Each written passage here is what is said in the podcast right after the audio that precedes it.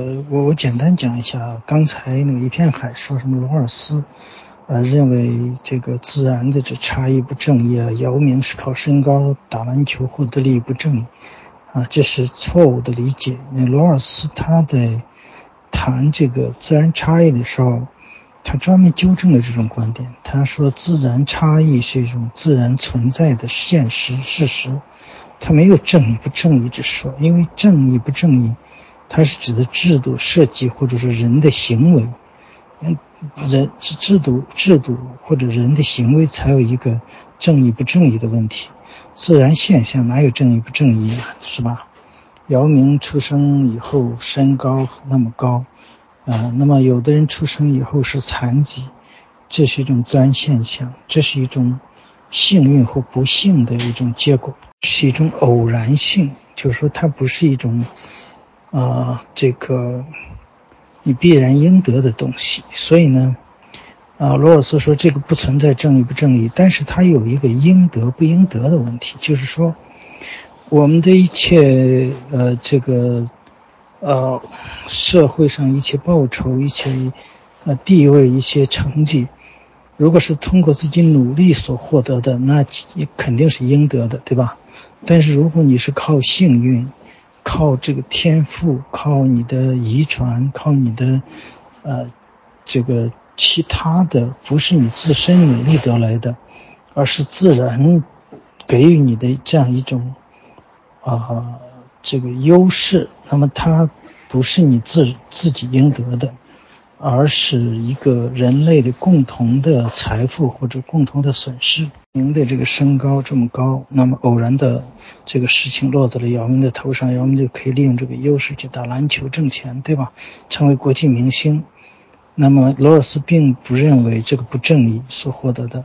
但是他会说，呃，你这是一个幸运，你不是必然的。也不是通过努力得来的，不是说我我我只要努力，我的身高就会长到两米二六，对吧？不是这样。所以呢，呃，他的意思说，我们嗯不会去纠正这个东西，但是呢，姚明应该嗯在充分利用自己的身高优势去打篮球，取得最好的成绩的情况下，应该像那些呃社会上。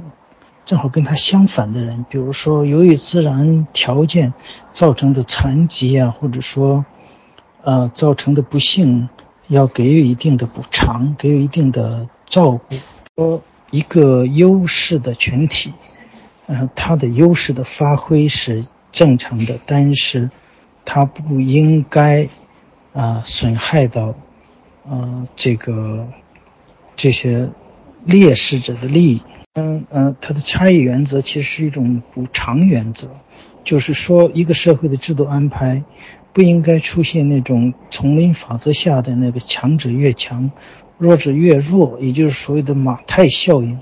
那么这个社会不是一个秩序良好的社会，因为大家都在这个社会里合作，合作呢就通过合作应该是互惠的，互惠这个概念呢实际上就是一个社会合作的概念。那么在这个过程中呢，你的天然优势的发挥，啊，至少不能损害弱势群体，所以它有一个差异原则，啊，这个差原则当然是可以争论的，但是，他罗尔斯并没有说，啊，这些优势天然优势是不正义的，嗯，它不存在正义不正义，啊，但是它不是完全独自应得的，人类的一个。啊，天然的，或者你也可以说上帝赋予你的一个优势，或者说你无神论者可以说是大自然赋予你的这个优势，偶然的落在了你的头上。其实那是人类共同的财富。那么你通过这个优势去发挥作用的时候，你的利益不应该是独享的，应该是分享给其他弱势的人。它是一种。我们知道法国大革命提的自由、平等、博爱，那么在政治哲学上一直只是提倡自由、平等，但是博爱没有多少体现。那么罗尔斯的差异原则实际上是个博爱原则的一个贯彻。当然，这个我说过也需要论证，呃，当然有很多争议，嗯，但是我们不能错误的理解罗尔斯的这个概念，他没有说这个不正。没有说要去纠正这个东西，就是姚明的身高两米二六，呃，罗尔斯从来没说你你削去一块，对吧？你不能打篮球，啊，你要这个抑制自己的优势，没有，他是说你可以尽情发挥你的优势，但是你通过这个优势获得的这个好处，应该分享给其他人，啊，至少你要让那些弱势群体不要因为你的身高优势你得利而陷入更困难的境地。那么，如果一个制度设计是使得那些优势者由于他的优势导致了弱势者生活的更悲惨，那一定不是一个公平正义的社会。他是这个意思，所以你们不要去误解或者是啊故意的歪曲罗尔斯的思想。因为如果是罗尔斯真的认为自然差异、自然优势不正义的话，那那你想想，他怎么可能是啊这个当代最重要的这种哲学家呢？政治哲学和西方政治是以罗尔斯为核心的，不管是啊自由至上者诺基克，还是啊这个社群主义者桑德尔，他们这些人都是围绕着罗尔斯在讨论。所以呢，你不要这个简单的去不理解的时候就瞎说瞎下结论。他的分配正义实际上实际上就是一个补偿原则，就是说。在一个自由竞争的社会里，那么有天然优势的人，他利用了这个社会合作的优势。因为你想，如果姚明的身高如果没有社会合作，没有这个 NBA 这个联盟，那他也无从发挥他的特长，他也只能是啊多多多穿几尺布，对吧？他没有他他发挥不了优势，只是因为有和社会合作，有 NBA 联盟，他才可以挣大钱，有大家去看篮球比赛。啊，去付钱，啊，所以呢，他才能够这个，呃，取取得这个这个这个这么大的差异优势，所以他应该回馈这个社会合作体系。那么这合作体系实际上就是对那些弱势群体，啊，进行一些这个补偿，进行一些这个呃照顾的底线，就社会的制度设计是不能。啊，去损害弱势群体的利益的，你不能说你这个 NBA 的联盟这个制度设计出来，啊，使得那个篮球天赋好的人挣了大钱，而导致那些呃其他人会因此受到损失，那这是不不不公正不正义的。它是这样一个意思。其实它主要的还是前面强调了自由权利的平等，因为它的公平正义两个原则嘛。第一个原则是强调自由权的平等原则，啊，所以呢，这是个前提，所以他是一个自由主义者，而且罗尔斯他也是个古典自由主义者，他实际上是，呃，跟哈耶克具有共同的，呃，这个这个学术渊源，就是康德，康德的传人，所以呢，嗯，不要把罗尔斯好多右翼的把罗尔斯看成是个敌对的。是罗尔斯，他是一个古典自由主义者啊。这个，呃，不可能曾经有一本书，叫，呃，我也不是一个保守主义者。那么他在这个书里已经，啊，非常清楚的去谈了，呃，罗尔斯、哈耶克，他们都是古典自由主义者，他不是一个系列的，只是他们强调的重点不一样。那么罗尔斯在强调自由权利的平等，就是说自由权利。啊，必须是平等的权利。那么，只有平等的自由权才是真正的自由权。呃，那么，在一个社会体系中，因为罗尔斯主要是关注的一个社会基本结构的构建嘛，也就是一个国家体制的构建，怎么才能体现出公平来？所以呢，他强调了自由权利的平等，这些东西都是宪法最基本的保障，是不能够嗯这个侵犯的前提下。一个社会制度安排一定要照顾的弱势群体，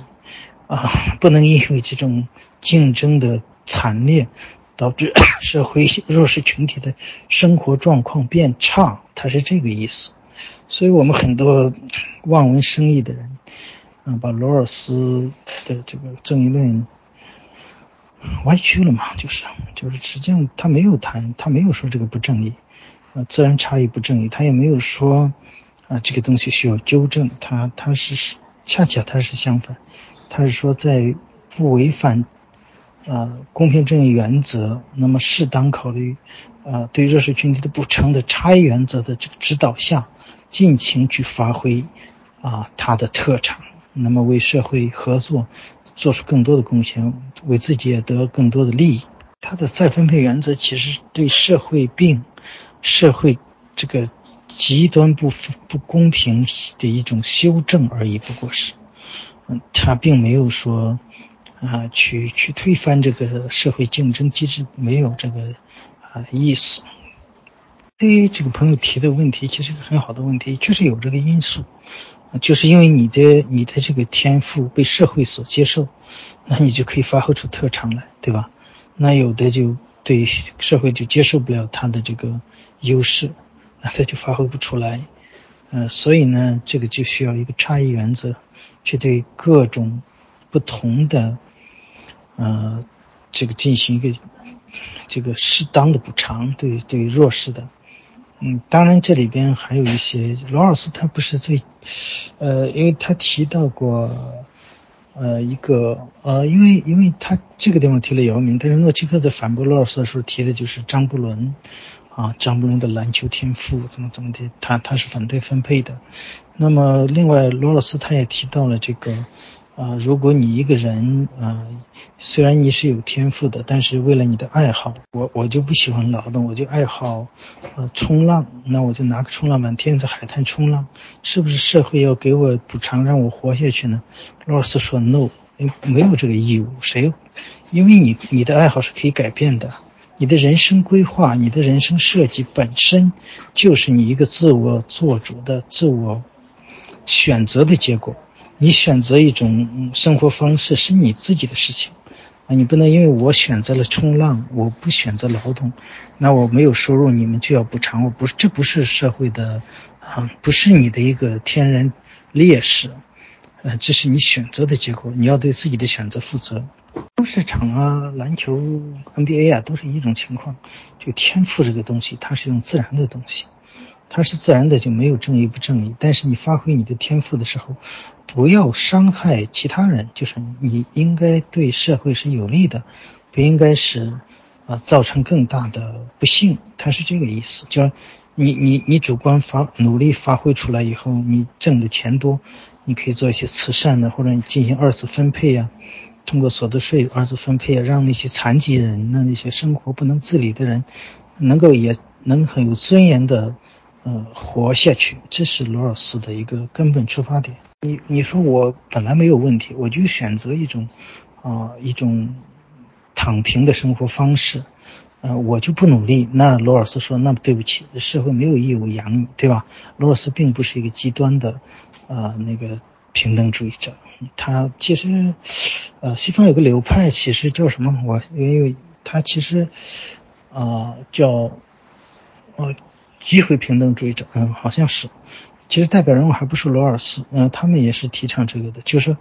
社会的分配一定是解决那些天然劣势的人的生存问题，而不是说有一个人他能努力不去努力，社会一定要鼓励他去努力，而不是说鼓励他懒惰，让他呃躺着吃福利。其实这是很多右右派对，啊，罗尔斯啊对这些平等主义者的一种污名化或者错误的一种。啊，是一种反击。是强调平等的人没有说社会福利应该鼓励懒人，没有这样的说法的。因为大家，大家其实都这些东西都是经过深入分析的，不可能说我鼓励你去天天加个冲浪板，天天在海滩冲浪，没有这样的社会机制，不可能是这样的。这一段话其实也就是说明了罗尔斯他关注的就是不能任意的由偶然因素来决定社会的分配。啊，那么这样的话呢是不公平的，应该适当照顾由于自然造成的缺陷的人，他也能得到相应的份额。谈平等，其实我到罗尔斯，因为他名气太大了，好多人一反对平等就反对罗尔斯。其实罗尔斯在正义论中大量的关于平等的论述，他是引述的别人的，就是引述的。啊，托马斯·斯坎伦的。托马斯·斯坎伦是在美国，他也是哈佛大学的教授，跟罗尔斯是同事。呃，诺奇克也是，他们都是哈佛的。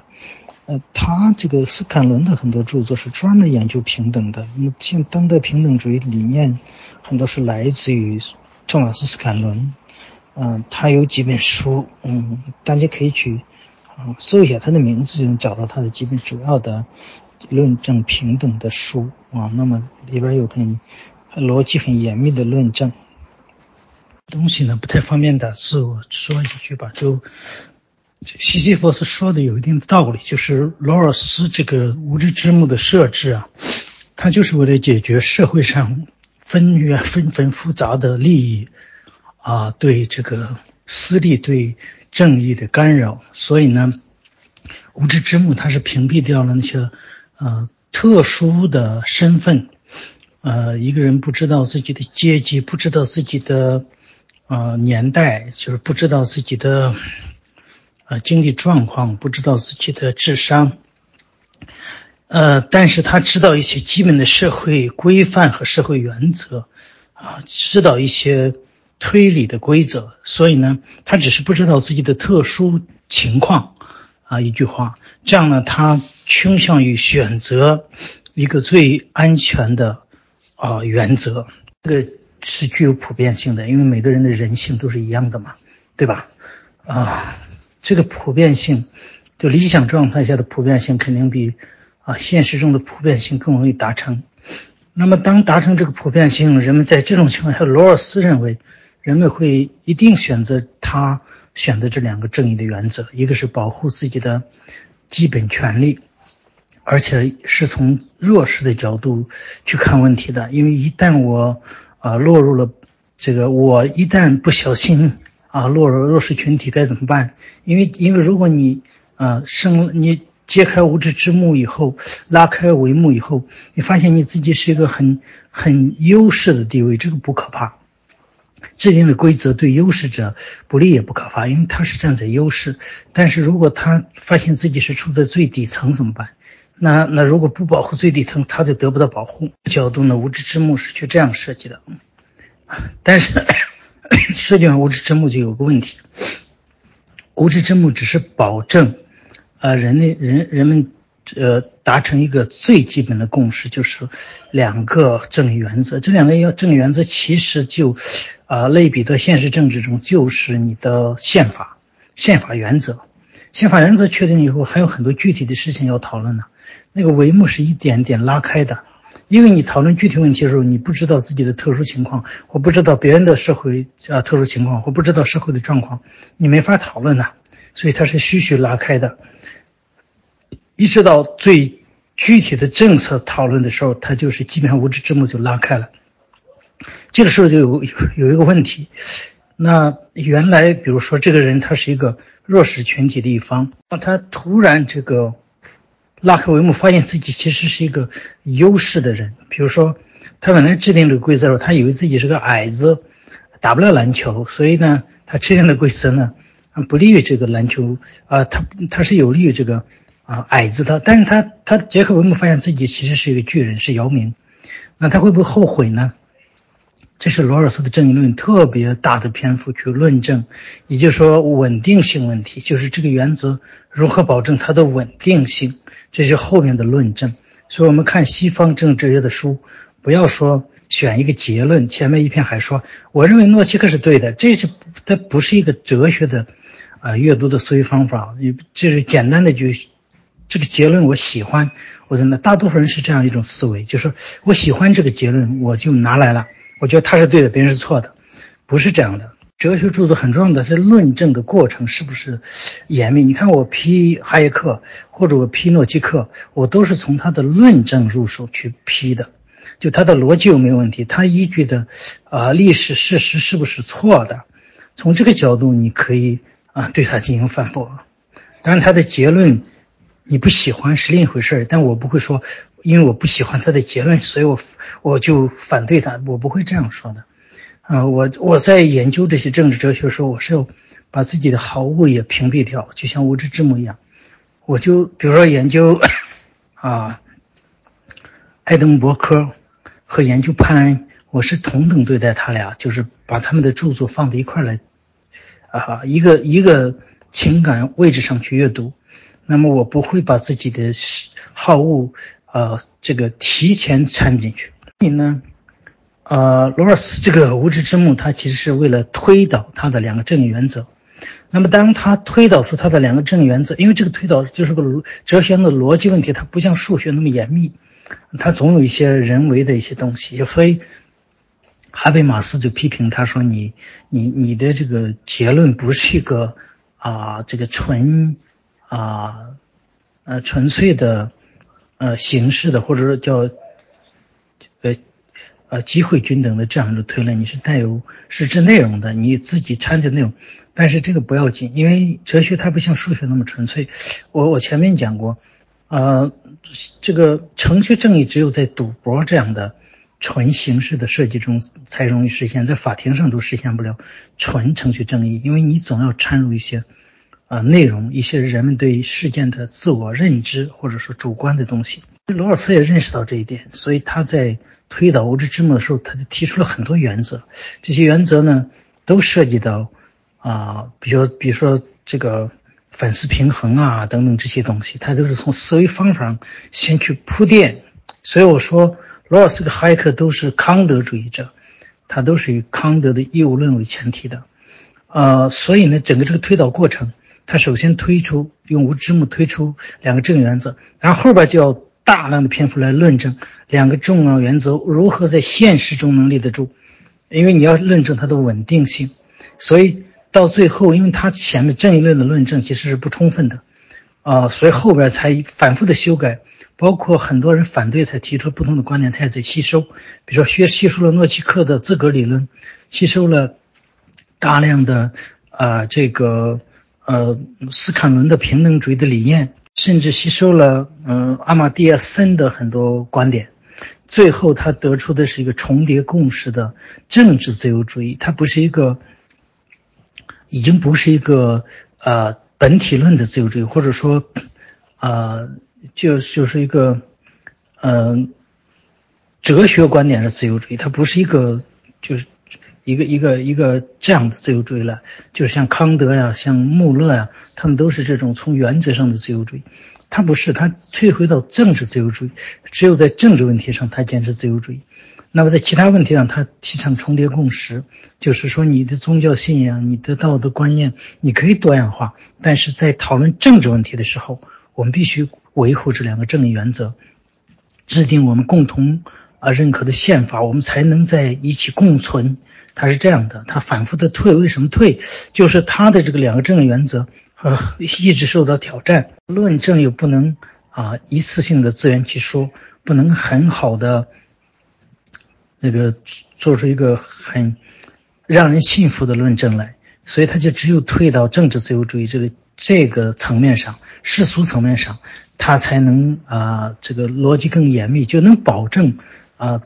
拉开无知之幕，人们照样会遵守两个正义原则，不会反悔，不会呃撕撕撕。啊，呃，撕碎协议不会这样，不会撕碎契约。但挑战他的人很多了，啊，因为呃，谭谭博士说的很对，就是，呃，诺奇克这一本书就是专门针对啊罗尔斯的正义论的，对他的差异原则提出挑战，而这本书影响很大，当时获了美国国家的一个学术最高奖，啊，然后诺奇克这个人很有意思，他。啊，他写完以后，别人跟他讨论，他就不讨论了，他就到别的领域去了，啊，他不在这个领域里，这一生在这个领域耕耘。诺奇克是一个很聪明的人，但是呢，他他他在这里领域肯定是影响没有罗尔斯那么大，但是诺奇克是非常推崇罗尔斯的。他说过一句话，说当代政治哲学，要么围绕着罗尔斯的问题或者体系在讨论，要么你不这么做，要说明。你的理由就是你不能无缘无故说我抛开罗尔斯我就不理他，你是不对的，你不符合学术规范，这是诺奇克的言论。当然，吃诺奇克饭的吃罗尔斯饭的很多了，像桑德尔啊 这些人也是以批判罗尔斯来开启他的哲学的这个旅程啊，学术的道路啊。罗尔斯他是一个产业啊，在呃那个时代，所以后来哈耶克也承认罗尔斯的学术。地位就是哈耶克说，罗尔斯的体系跟我的哲学体系啊没有太大的差别，就是可以相容。前期他是对罗尔斯不屑的，后来呢，他是逐渐的承认了罗尔斯。那么其实到现在为止，在西方的政治哲学界，罗尔斯还是最核心的。但是后来出了很多新其他的研究，新共和主义者呀，啊，像这个啊布鲁斯阿克曼这些人，啊，从各个都都都有了很多新的突破，啊，但是罗尔斯的核心地位，啊，目前学术界还是承认的。所以很多中国的学者一开口，我我瞧不起罗尔斯啊，罗尔斯是错的，这个都是太轻率，不是学术态度，就是学术态度，你要根据人家的学术来讨论，啊，不能说我喜欢我不喜欢，这个啊没有意思，是吧？你说喜欢不喜欢是你个人的事情，那那你说喜欢不喜欢有什么意义呢？对吧？你你不也不能进入这个学术讨论的这个这个。这个里边去不能这么讨论。最近呃有一个就是艾瑞克的精神美症对我有一个访谈，我专门谈的就是呃洛克的理论在战争问题上，在战争赔偿问题上的一个应用。同时我提到了呃诺奇克，因为诺奇克是自称是洛克的传人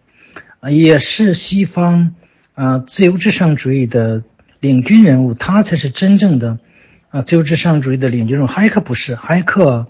嗯，他是新古典主义，他跟自由至上主义还是有区别的。这一点，不管是啊米塞斯还是这个啊哈耶克，他都有些澄清。嗯，他们不完全是，啊诺西克才是典型的自由至上主义。这么多，因为在吃东西呢，嗯，打字也不方便，顺便说几句，因为大家讨论到这个问题了，所以我就说几句。推崇不推崇，就他不是说，呃，这些学者像秦晖，他不会不会特别推崇某个人，嗯，他会吸收诺西克的一些他认为比较合理、比较正确的思想，比如说诺西克的资格理论，他是比较，啊，就是继承了洛克的这个传统进行了发展，那么它是非常有用的，啊，特别是在界定自由财产权的，呃。这个合法性的时候，它是非常有用的。但是我秦晖他不是一个自由至上主义者，秦晖是一个左翼自由主义者，所以我我不认为秦晖是特别推崇诺奇克。就像说周濂呢，对不对？也不会，因为周濂也是左翼自由主义者，周保松是左翼自由主义者，是这些人他们更多的是啊倾向于罗尔斯吧？我觉得别人会认为我是左翼自由主义者，我。这个问题我我自己没有想太多，嗯，应该算吧，我应该算是左翼自由主义者吧，但是我更靠中间一点，嗯嗯，这个我说不太清楚的事情，这些东西自己对自己的评价啊都都不准确的，需要别人，别人怎么看就是怎么看呗。文章谈马克思主义的。嗯，那个文章发出来很容易被屏蔽掉，所以呢，我的呃公众号里没有这篇文章，呃，因为肯定发不出来嘛。嗯，我也当时区分了学者马克思和作为政治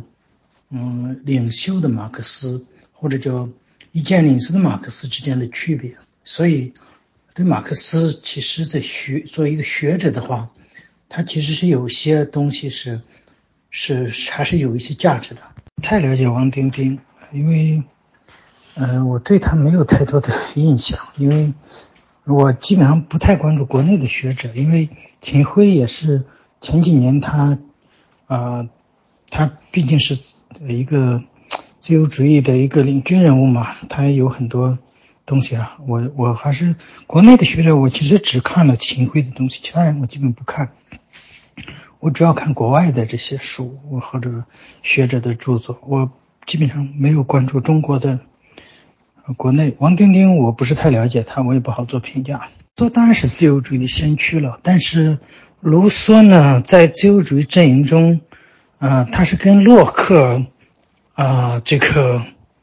相对的一个一个一个一级，就是说自由主义它是比较复杂嘛，它是个谱系嘛。卢梭是一级，洛克是一级，所以这两级啊，那么影响了后世的啊政治哲学。比如说，其实康德是最崇拜卢梭的，而哈耶克的观点其实是卢梭观点的改头换面，他的提法。我好像在一个地方提过这个事儿，这个讲座中，似乎是你们认为卢哈耶克是反对卢梭的，可是他的说法跟卢梭是非常接近的，只是改了一种说法而已。所以这个都有渊源的。我专门有一个有一个文章叫《自由的两种理念》，对比卢梭和洛克两种自由主义理念对后世的学术和政治运动的影响，就是对美国革命和法国大革命的影响。啊，当时那个时候做这个讲座的时候呢，我其实是主要是，呃，读了跟大家去分析两本书，就是《政府论下》和《社会契约论》。呃，所以呢，呃，他两个呢，呃，这个，呃，其实是是自由主义的两两个两个两翼吧。对，卢梭其实不是非理性主义，他是理性主义。啊，这个其实他也是个理性主义者。嗯，他他的这个啊，因为因为你像以赛亚柏林。批判理性主义，批判启蒙运动，就针对的主要就是卢梭啊这几个人啊，主要是针对他的。那么以赛尔柏林批判的就是理性主义嘛，就是所以批判的就是卢梭。洛克可不是右派，洛克本身在他那个时代是左派啊，他是英国不能简单用左右，因为左右是法国大革命以后的一个概念，在洛克那个时代没有左右的概念，他是英国激进主义的一个代表人物。他不是保守主义，所以洛克是非常激进的，在他那个时代。所以，但是你不能简单的说他是左派右派，因为那个时候还没有这个概念。左派右派是从啊法国大革命，左派右派的鼻祖就是埃德蒙·伯克和托马斯·潘恩，他两个的对峙理论理论啊理论的对垒，才导致了左派右派的分野。那么潘恩是左派，嗯，这个。谁是右派？所以他是从这来的。现在右翼自由主义者更推崇啊洛克一点，左翼自由主义者呢，其实两边都推崇啊。这因为卢梭他带有某些集体主义的啊东西在里边，所以后来被社会主义运动利用以后啊，这个他其对他的声誉是一个，包括法国大革命的很多做法，嗯，他是。他是在利用了卢梭的理论，使得卢梭，嗯嗯，卢梭其实是被被这个被后续的啊传人所所坑害了，你知道吧？呃，你看这个浪漫主义，你看是一个什么概念？如果是从文学上有个浪漫主义，哲学的浪漫主义可不是卢梭起开动开启的，而而是这个啊。呃，当然，不同国家不一样。德国的最典型的德国的浪漫主义，它实际上是继承的啊，这个呃保守主义的传统，继继承的爱登伯克的传统啊，所以这个从字面去理解浪漫主义和他们所推崇的东西是完全不是一回事儿啊。德国的保守主义开始是浪漫主义，后来变成了啊所谓的保守主义革命派。嗯，所以这个过程非常吊诡，非常复杂。嗯，但是它代表的那个思潮都是保守主义的思潮。说呢，他其实向往的那个社会，嗯，他那种有浪漫主义的成分，就是他向往，呃，这个原始状态、自然状态，人们的那种啊天然的那样一种生活方式，他是向往这个东西，他反对这个。啊，文明进步，呃，他认为是对人类的一种污染，道德的污染。但是他的论证可不是非理性主义的，他的他的整个建这个政治设计也不是非理性主义的，他他其实是理性主义的。这人都非常复杂，我们不能我们简单的给他画一个贴个标签，容容易出错，知道吧？呃，所以我们我们对他们，呃，谈问题一定要慎重，就是。它是比较复杂的，呃，你像洛克，很多人认为他是右，比较啊这个这个右翼的，其实不是，他在他那个时代是非常激进的，嗯，他其实是英国呃激进主义的一个集大成者思想的呃一个最后，哈耶克的这个呃理论论证的。路径是经验主义的，他是，哈耶克他是呃，继承了这个英国经验主义的传统，嗯，他是反对，呃，这个所谓的理性建构嘛，对吧？所以他他肯定是经验主义的，呃，但是他们都，啊，他的理论又又都是师从，啊，哈耶克又是师，就是继承了康德的传统，这个非常，他表表达的这个他的这个，嗯，反对理性建构，其实，呃，他自己不自觉的也也也在受这个理性建构的这种影响。或者说他在采用用理论建构的这种方式在论证，嗯，所以他其实也是，呃，这个不不总的思路或者总推崇的他是经验主义，自己说是叫啊这个叫什么？他自己推崇的所谓的呃进化论的这个经验主义，也就是说，他不反对理性主义，他反对这个。嗯，怎么说呢？他这个这怎么表达呢？因为中文跟那个英文，它其实这个在翻译中有很多问题。呃，邓正来把它翻译成唯理论，呃，在其他地方呢又翻译成呃这个理性，所以这个这个本身就是有点有点这个 这个区别对待了。埃克其实他的思路是主要还是延续了。啊，休谟，嗯，以及苏格兰启蒙运动的这些思想家的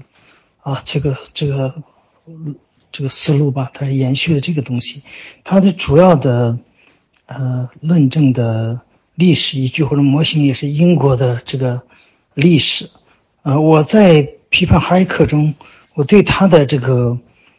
呃，就是反对理性主义的这个论证和他的。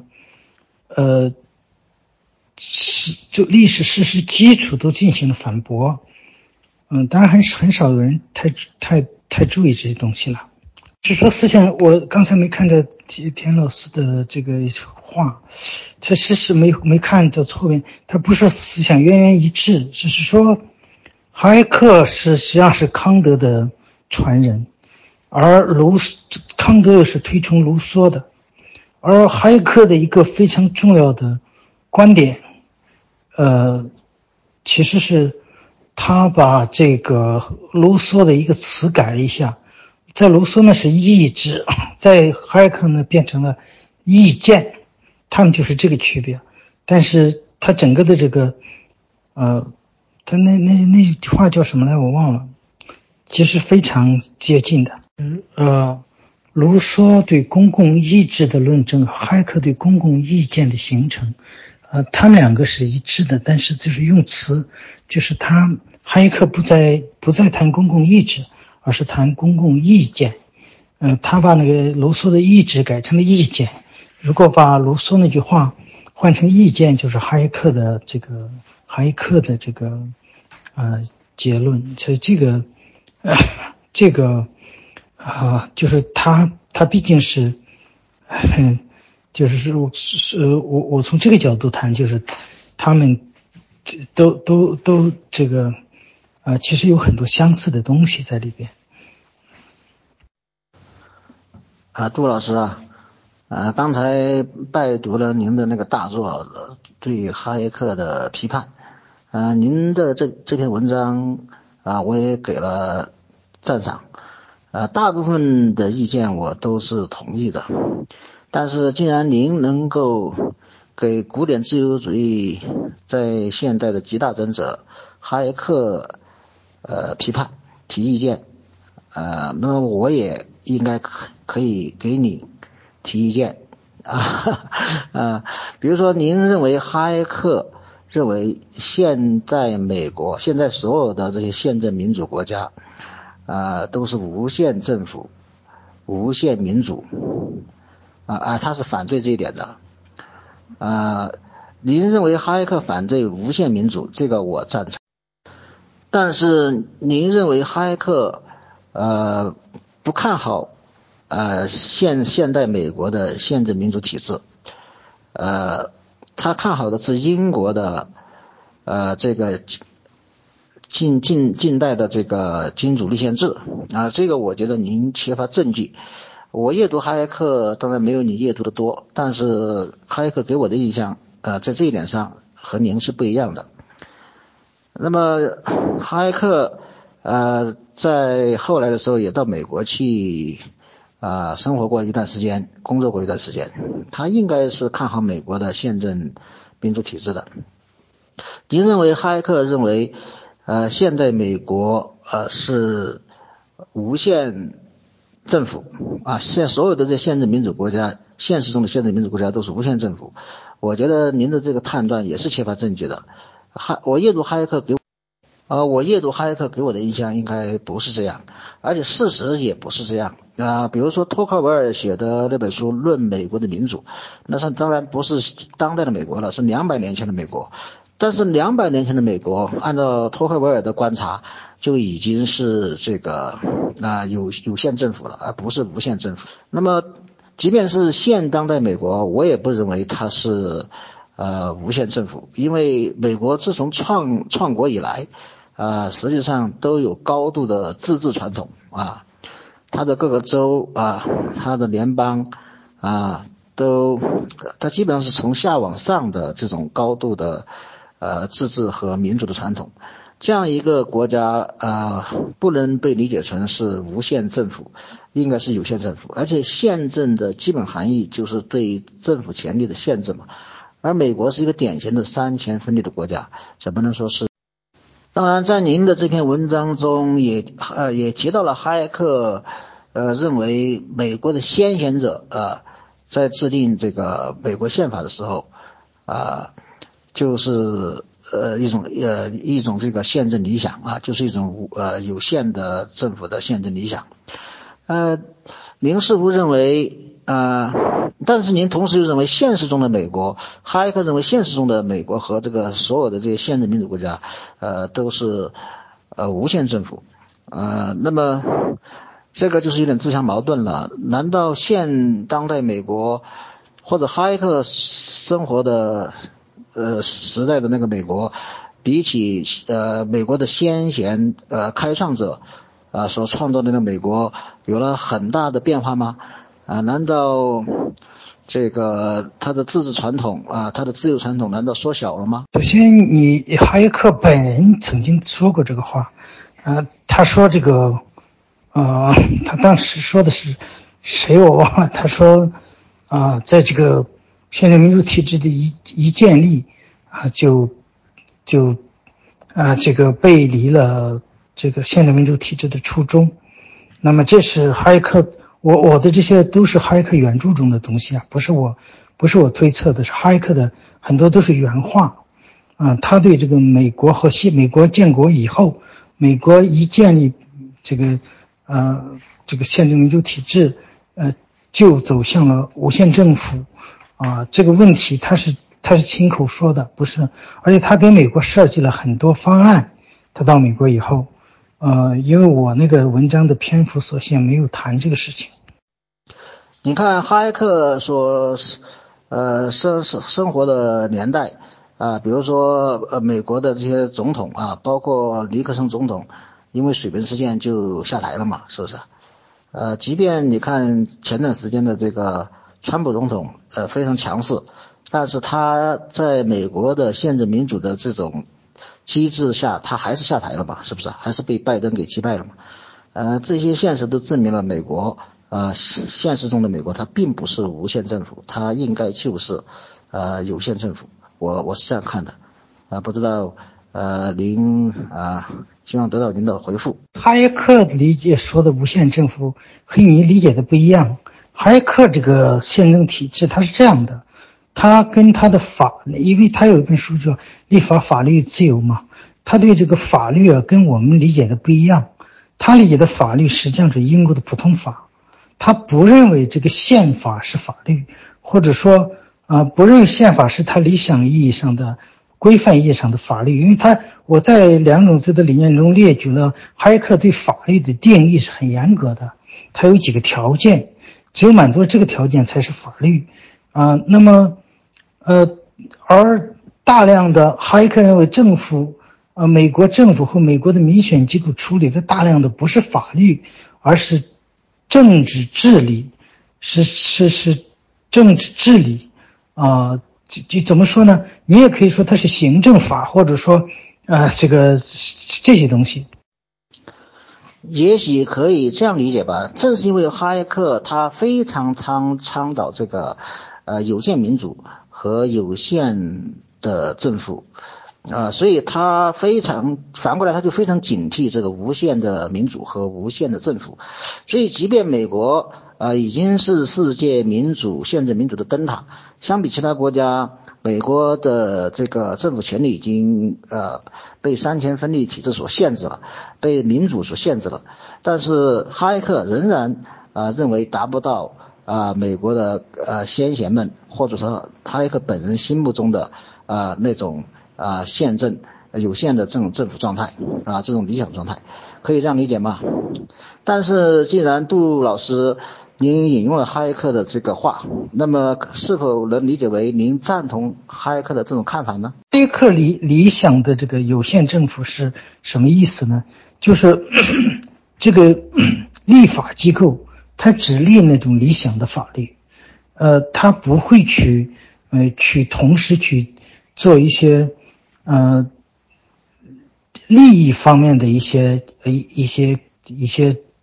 啊，就是。开克特别，呃，特别对这个利益集团特别警惕。我我不不是我不赞同他，我不存在赞同他的问题。就是我是就是从哈克哈克的角度，因为我那个文章的主主组织是批判他的嘛。呃，哈克但是哈克警惕的东西是有道理的。就哈克的这个法律跟我们理解的法律不一样。哈克的法律，呃，是指的大概是指的英国的普通法。所以呢，他强调这个立法机构应该立的就是这种普通法。哈耶克自身是矛盾的，他一面说这个法律是自然进化形成的、演化形成的有惯例，一面又说，呃，那因为前面我讲他跟卢梭的区别，卢梭是说要集中人民的意志，他他反对这个意志概念，意志带入利益的成分在里边，所以他说是要收集人民的意见，把人民的意见收集起来。这是立法机构以人民的意见作为依据来立一种普遍的适用的法律，就是类似于英国普通法这种。啊，我听了您刚才的解释，呃，再回顾一下您写写的那篇文章，我我似乎理解了您的意思。呃，您说哈耶克呃所担心的那种啊无限政府啊现实中的这种无限政府，呃所涉呃涉涉涉及的法律。啊，呃，不是这个，就是您您在这篇文章说的这个内呃内部的法律了嘛，就不是内部的法律嘛，呃，这个呃，在您这篇文章当中，您说即便是美国的宪法，它也不是内部哈耶克意的内部的法律，而是外部的法律，啊，就是您我注意到您区分了这个哈耶克的内部的法律和外部的法律，啊，呃，我是否有点理解了？呃，当然我还没有完全理解，所以还期待您进一步的阐释，呃，进一步的这个解释。他认为现在美国的这个立法机构其实是两种权利合并在一起的，一种是既立这种普通法的这种法律，又进行政治治亲自进行政治治理，啊，所以呢，又参与了利益集团的这个利益瓜分，又代表了利益集团，它不是纯粹的。代表人民意见，他是代表利益集团，所以呢，呃，他认为这个实际上这个本身他就啊，等于是这个立法机构干预了人的生活的方方面面，所以他认为他是一个大政府、无限政府，啊，因为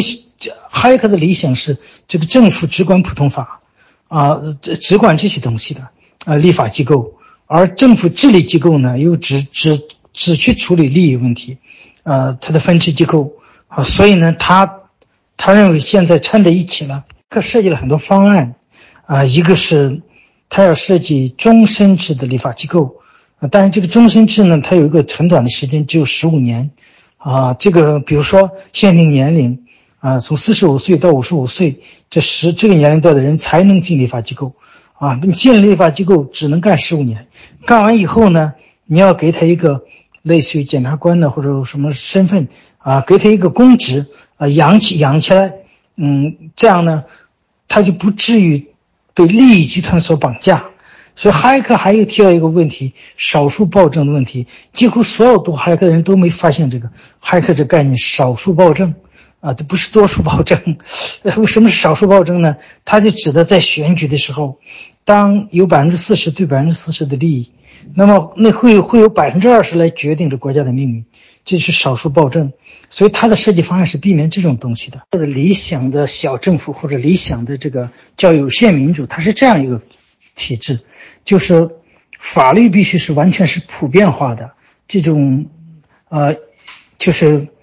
呃内生的，或者也可以叫内部法律，啊啊，或者叫这个呃，相当于也就是普通法，啊，这种法律不是人们创立的，而是由历史演化而来的，是人民意志的一种意见的一种自然的反应，它是这个意思。然后这个立法机构只干这个事儿，不干别的，知道吧？他不干别的，这些利益纠纷尽量交给市场去解决，就是能让市场解决的尽量市场解决。但哈耶克又不是一个自由至上主义者，又不是一个市场原教旨主义者，他是不反对福利的，但是他认为能让市场解决的就让市场解决。按照您刚才的分析，哈耶克似乎也是一个理想主义者。呃，其实呃，美国的呃这些，包括您说的这些少数人也好，还是多数人也好，他们都是美国的民众，呃，而且美国的议会，无论是参议院还是众议院，他们都呃代表代表不同层次的美国人的利益和诉求，是不是？或者说代表美国人的意见啊？那么既然是宪政民主啊，那么肯定。呃，各方面人民的这个意见都应该得到代表，各方面的诉求都应该能够得到表达。呃，这个怎么能理解成是无限政府呢？啊，这个恰恰就是人民的诉求啊！啊，人民的诉求，呃，不不能说就是政府的诉求啊。他认为，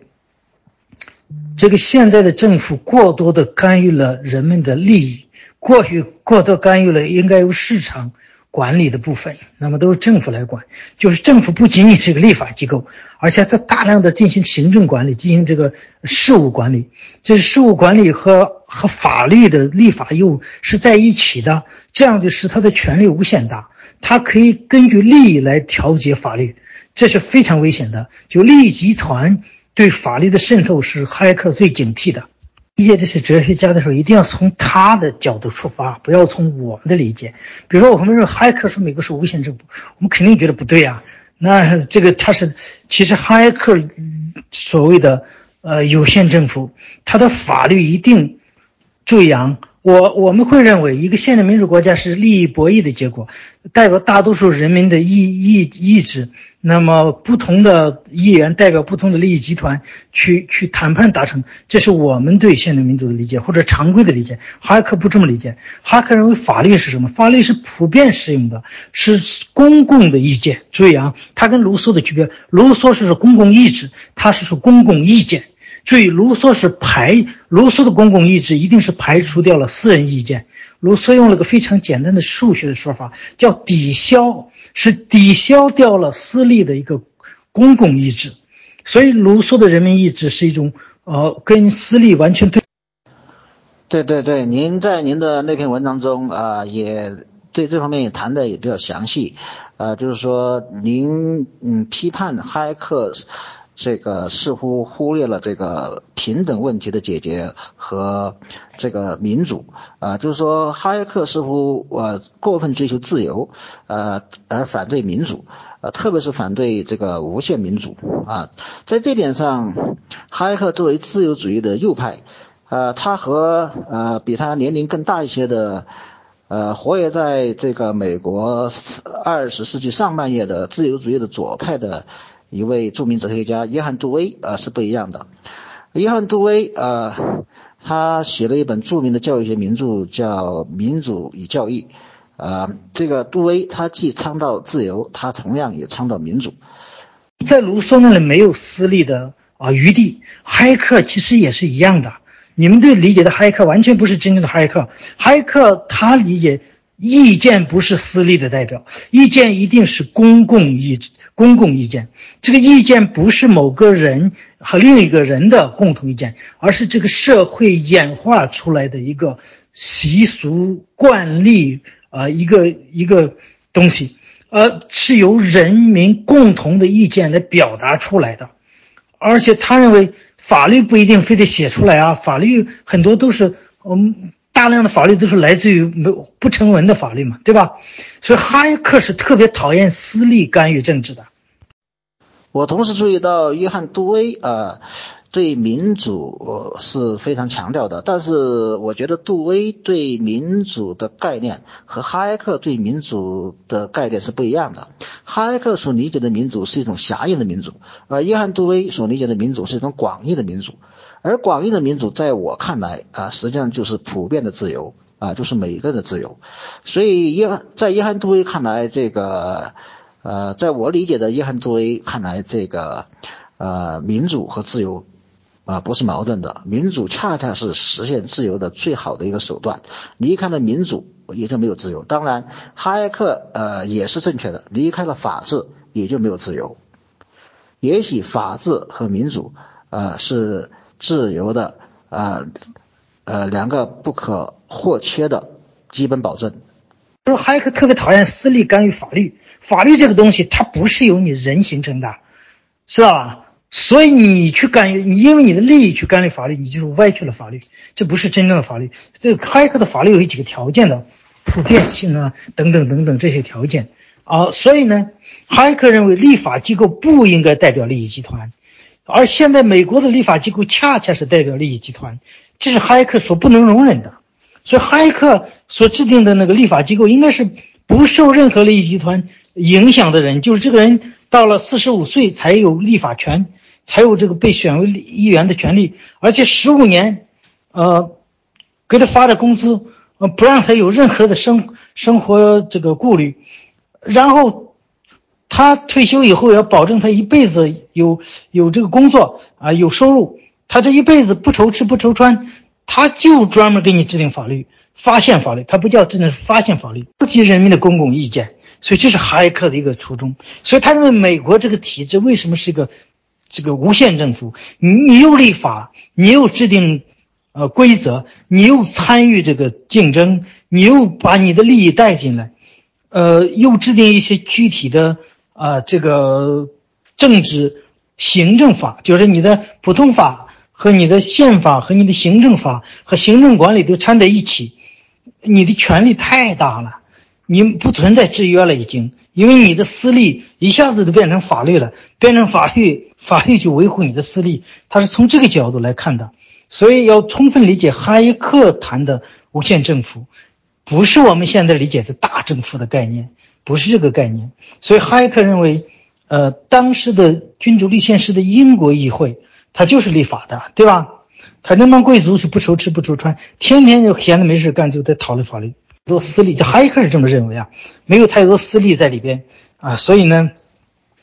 他立立他会这个英国的普通法传统是非常好的，等等等等，他是有有这么一个，呃，当然他不一定对，我们不能说他一定对，但是他的思路是这样的。所以他认为美国现在或是西方国家现在的所谓的，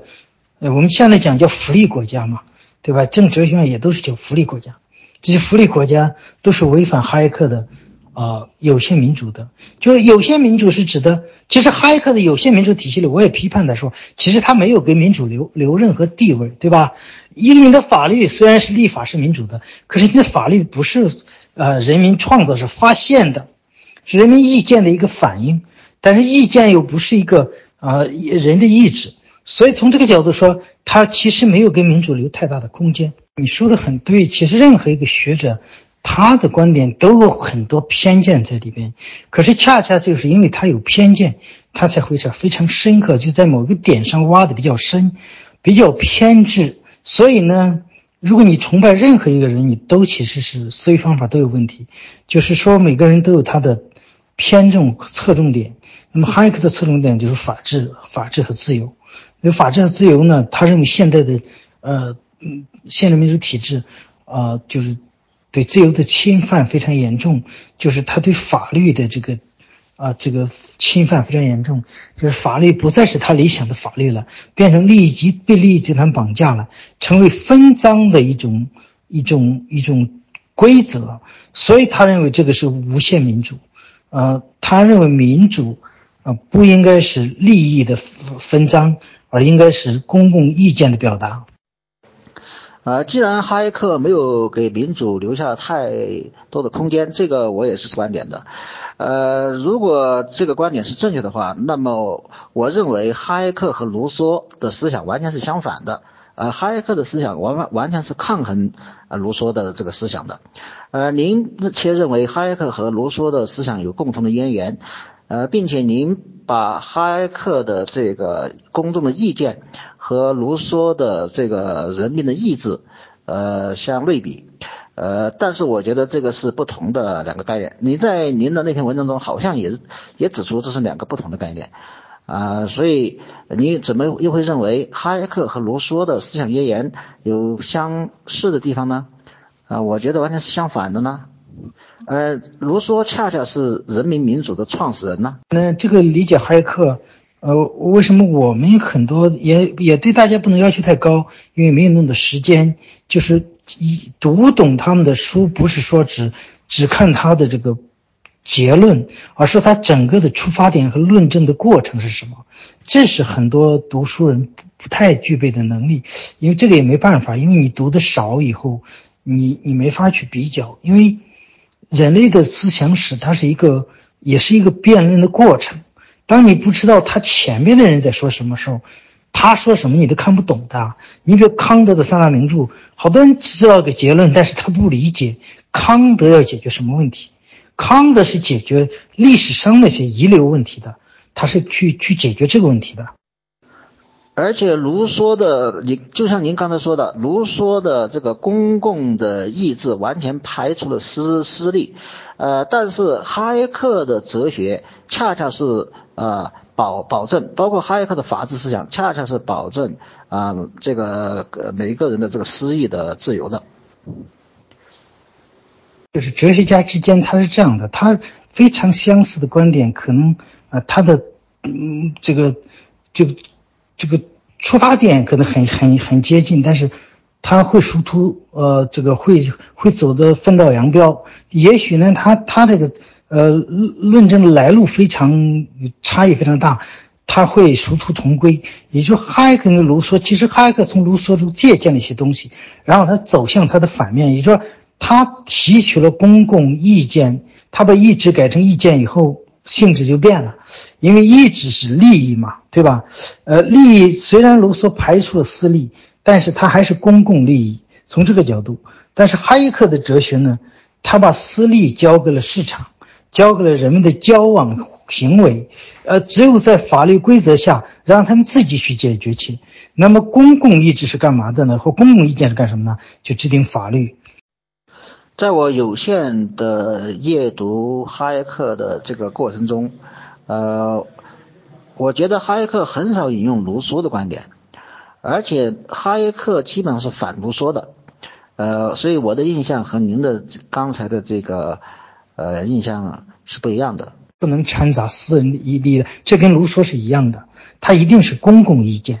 呃，已经是普遍的规则，只有普遍的规则才能保证私人利益的啊不被侵犯。因为哈耶克毕竟是一个跟卢梭不是一个时代的人，他同时借鉴了休谟的思想啊，借鉴了苏格兰启蒙运动的思想，所以他肯定是有发展嘛。所以你看上去他是大相径庭，完全相反，对吧？对，哈耶克是不提卢梭的，所以我才说他其实从卢梭那借了很多东西来，但他故意的不提卢梭啊，因为他的他是崇拜的，或者他的这个。整个的论证的架构啊，理念是思路或者他的原则其实是康德的，他承认他是康德的这个，呃，他承认他是康德的传人，呃，是他的整个论证是康德的，和罗尔斯也是一样。但是我是说，康德最崇拜的就是卢梭，康德从卢梭那里学了很多东西来，他也从康德这学了很多，所以他其实是其实是偷师啊，但是他不会提卢梭。啊，这就是这个这个，这从字面上啊，看不出来。你从他的这个啊结论，从他的整个论证过程，你可以看得出啊他的一些思想来源来。所以哈耶克他的这个想法跟现在崇拜他的人的想法完全是不一样的。很多人其实这根本没搞清哈耶克是是是出发点是什么，哈，只是知道哈耶克几句话几个结论啊，那么就就认为。不不，其实不是这样的。哈耶克是跟啊这些哲学家都有这个问题，他跟现有的体制往往是格格不入的。他们认为太不理想了，这个体制跟我设想的完全不一样。他是这样的，他他不像普通人那样对美国的民主体制非常崇拜，他不会的。啊，一般的罗尔斯也不认为，罗尔斯心中的体制也不是美国的体制，罗尔斯心中的体制是啊，大概是英国。啊，工党时期的社会民主主义，那是他比较理想的体制。因为我在罗尔斯的有关罗尔斯的啊介绍中提到过他的几种社会模式，他最推崇的是什么？这些哲学家几乎没有对他生活所处的环境满意的，这就是思想家本身他的深刻和高度。啊，他不会跟普通人一样做一做一做一头满满足的猪，他不会这样的，他一定是对。啊，这个现有制度挑三拣四、挑刺儿的，所以，嗯，哈耶克，你你要读读的全面一点，他的那个立法法律自由那本书一定要读，那是他后来比较成熟时期的思想，或者他最最啊严密的论证，这都是在后边。呃，哈耶克把这个。呃，西西方哲学呃分为欧陆哲学和英美经验主义哲学，呃，但是我注意到哈耶克他出生在奥地利，那么奥地利呢，呃，他实际上也属于这个德国传统，和德国文化是很相似的，所以难免这个哈耶克也染上了，也浸染了这个欧陆理性哲学的这么一个传统。呃，比如说您刚才说，呃，哈耶克承认他是康德的这个传人，而康德，呃，他应该是欧陆哲学的代表吧？不过汪丁丁老师认为，呃，康德，呃，试图把这个英美经验主义和欧陆的理性主义或者说先验主义把它融合起来，把它调和起来。呃，但是我和您的看法一样啊，这哈耶克主要还是。呃，应用的是经验主义的哲学方法，但是他的老师，呃，同为奥地利学派的传人的这个米塞斯，呃，却有很多先验主义的味道。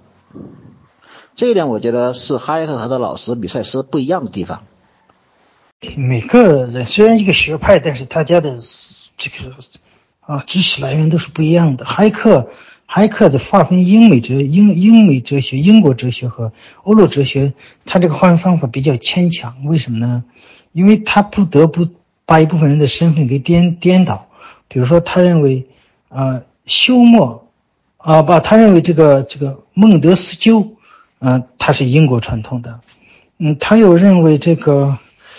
呃，这个边沁，啊，是欧陆传统的。其实他有很多，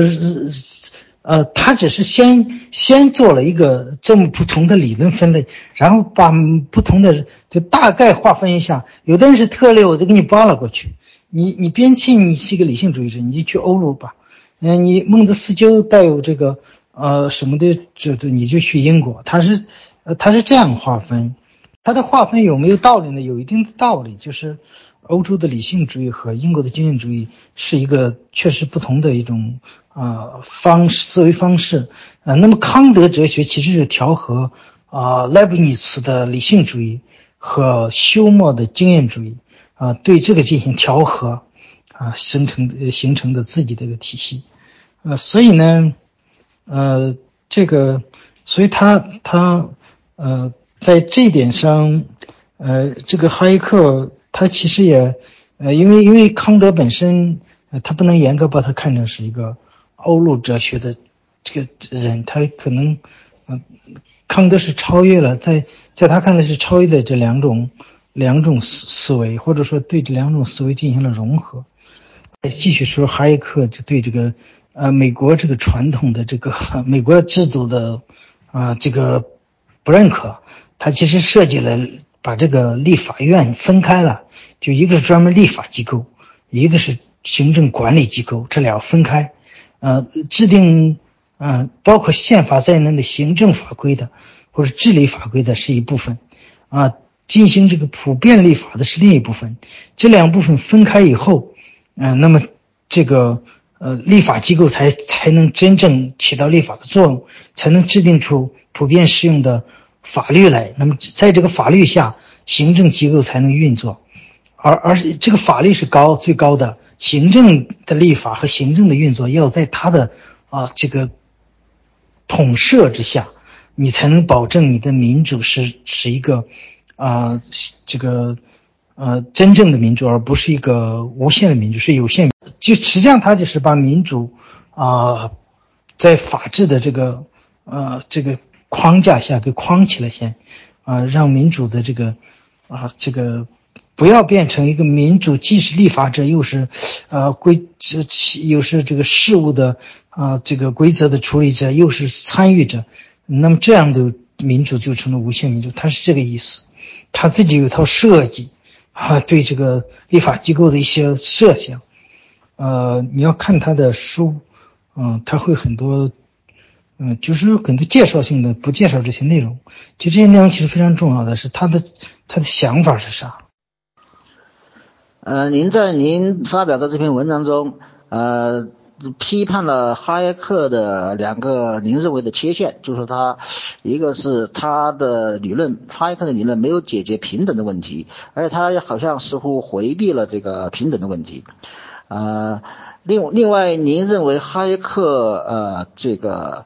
呃，反对这个无限的民主，呃，哈耶克对民主确实有非常大的警惕，啊，他他追求的是法治之下的自由，而不是广泛的民主。在这一点，我注意到他和约翰杜威，呃，是不一样的。呃，看到您今天的这文章，我基本上是赞同的您的这两个批判的，呃，而且我可以用您的这两个批判来解释一下，啊，哈耶克，呃。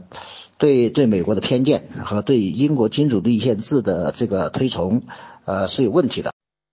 呃，在我看来啊，就是说，虽然英国在十八世纪、十九世纪是日不列颠帝国，是世界上最繁荣的最国家，但是我们呃也不可否认，二十世纪，特别是二战之后的美国啊，已经成为世界上呃唯一的超级大国，已经把英国甩在后面了。啊，已经把英国甩在后面了，所以哈耶克，呃，如果按照您在这篇文章中的理解，哈耶克呃很推崇英国的君主立宪制，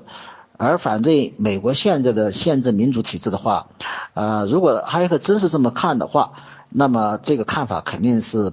不对的、不正确的，啊，因为。呃，现在的美国啊，它的国力啊，它的繁荣程度啊，特别是二战之后的美国，远远超过十八世纪、十九世纪的英国。所以，如果认为呃，如果认为这个英国十八世纪十呃左右那段时间的君主立宪制优于啊二十世纪的美国的宪政民主制，呃，我认为这应该是一个偏见啊，这应该是不符合事实的。呃，而美国的繁荣啊，美国呃超越了英国，成为世界最强大的国家、最繁荣的国家。呃，它的原因是很多的，比如说它地呃呃这个资源丰富啊，这个地域广阔，这个是英国比不了的啊。还有呢，美国的人口也超过了英国。啊，还有美国的这个平等精神，它这个新教的这个平等精神，和后来后来的这个广泛的民主，啊，也是超过了英国的。美国的，在我看来，美美国的这个民主共和制应该是优于英国的君主立宪制的。艾克这样的哲学家，他不会按你的这种标准的，他不会说根据繁荣程度和国力来评判好坏，他一定是根据他认为的哪边。政府更能够给予民众，或者说他的法治更更符合他的理想的法法律啊，他的自由度更高，他是从这个角度，他不会对强大国家强大这个问题，他不不不不是他的评判标准啊，所以所以哈耶克对民广泛民主的担心虽然是有道理的，呃，但是。呃，我觉得呃，您的观点啊是呃，您对哈耶克的批判啊，在我看来是更有道理的。呃，就是哈耶克似乎啊，呃，在追求法治和这个自由的同时，他有意忽略了平等啊，而且。他对民主的警惕虽然是有道理的，呃，但是他对民主的呃长处，呃，却发扬的。我觉得美国优于英国的啊最大的长处就是美国有更广泛的普选权和更广泛的民主。而而且很难说，这个十八世纪君主立宪制下的英国人民比二世纪呃呃共和民主制下的美国人民更自由，是不是？啊，虽然埃哈克呃深刻的警惕了民主对自由的侵蚀，呃民主对法治的侵蚀，呃，但是他是会忽略了民主啊对自由的呃这个广泛的实现。啊，广义的民主啊，它是实现自由的很很重要的手段啊。这个广义的民主和自由应该是啊没有太多矛盾的。当然，这个是只是基于对你这篇文章的呃一个解读和一个思考一个启示啊。这这个我们我现在对哈耶克的批判未必是哈耶克的言意，也许啊我对哈耶克的呃这个。呃，不一定真的理解。你是从我们是从我们的角度看，哈耶克是从他的角度，就是，呃，所以很多保守主义者推崇哈耶克嘛，啊，就是因为他们更向往古典英国当时的那种制度嘛，对吧？呃，但是我读我，但是我读你这篇文章，呃，对哈耶克的批判，我确实呃有有这个启示，得到了这个启示，这是我读你这篇文章的呃这个两个收获，应该说。呃，另外一位呃，在二世纪后半叶得诺贝尔，呃，至少一九八六年得诺贝尔经济学奖的这个布坎南，呃，他既继承了哈耶克的这个自由主义的思想、法治的思想，同时他呃也对哈耶克的这个过分呃迷恋传统提出了委婉的批评。呃，我看我注意到您这篇文章对哈耶克过度依赖传统也提出了批评。那么，呃，您是否了解布坎南的观点呢？您如果了解的话，您认为布坎南的观点和您的观点是一样的吗？艾克的批判其实，啊，大家关注的是后面这个结论，这个结论是自然，啊，自然推出来的，但主要的还是对他的理论的，啊，逻辑推导的逻辑，啊，就是他的关于关于演化。自自发秩序演化的一个一个逻辑的批判和他，呃，引用的英国经验主义者对英国历史的这个解读，嗯，这个是错的，因为后来的研究成果，啊，牛津大学的麦克法兰对英国史进行了重新的，呃，考证，嗯，得出的结论其实不支持哈耶克的这个这个。从原初秩序到自发秩序的这个演化的这个这个规律的，至少在英格兰不是这样的，所以我我的反驳，呃，依据忽视掉，就是大家不太习惯这种理论的推推理和反驳，啊，比较习惯对结论的这种啊质疑或者对结论的这种啊最终的否定啊，大家比较注意。他不太注意我这个反对的这个反对他的推理和他的他的呃历史基础、历史事实的基础，这个是我我我自己比较在意的东西。了解不可能的观点，因为我推荐不可能那本书嘛，不可能那本书叫我也不是一个保守主义者，他其实是在呃对罗尔斯对这个哈耶克和罗尔斯进行了一个。呃，就是他既既提到了哈耶克，又提到了罗尔斯，嗯，当然也包括他自己。嗯，他们认为他们都是古典自由主义的传人，他们这其实大方向都是一样的。嗯，都不敢难，我读的不是很多，我读过他几本书吧。呃，对了，您引用了西方的一个学呃历历史学家对英国历史的考证，呃，认为英国呃的是是具有中世英国中世纪具有这个私有制的传统和一些法法治的传统，普通法的传统，呃，所以呃这个哈耶克的理论只适用于英国的那种特殊的呃，就是说英国的呃。呃，这个呃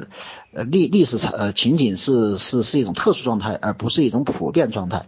啊，所以您根据这个就推导出呃哈耶克的一个漏洞。啊，就是就是说根据一种特殊英国的一种特殊的这种情境啊，就把它推呃推广成把它解释成一种自发的扩展状态。啊，您认为是不不正确的。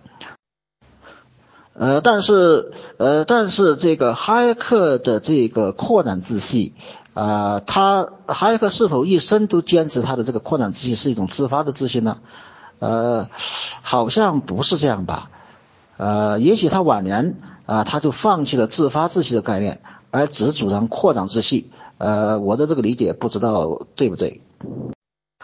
还有，即便是哈耶克是从英国那个社会中啊抽发现了这个呃自发扩展秩序，呃，即便这个秩序不能在全世界自发的演化啊，不能在全世界自发的演化，但是哈耶克作为一个理论家、哲学家呃和思想家，他能够从英国这个典型案例中啊发现这样一个秩序啊，或者把它抽象成一个普遍的理论，然后再把他这个普遍的自由主义的理论。啊，通过学术的传播，通过论辩啊，通过这个呃这个他的后继者的这个批判和传播，把它推广到全世界，也未尝不是一种呃扩展呢。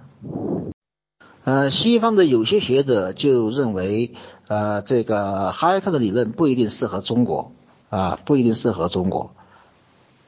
呃，是是这种这种看法，呃，似乎有点道理。呃，按照您的解释，哈耶克的理论是自发的呃一种秩序，而且它是来源于英国的一种特殊的呃国情，而中国的这种专制传统很深的社会，呃，似乎不具备哈耶克呃所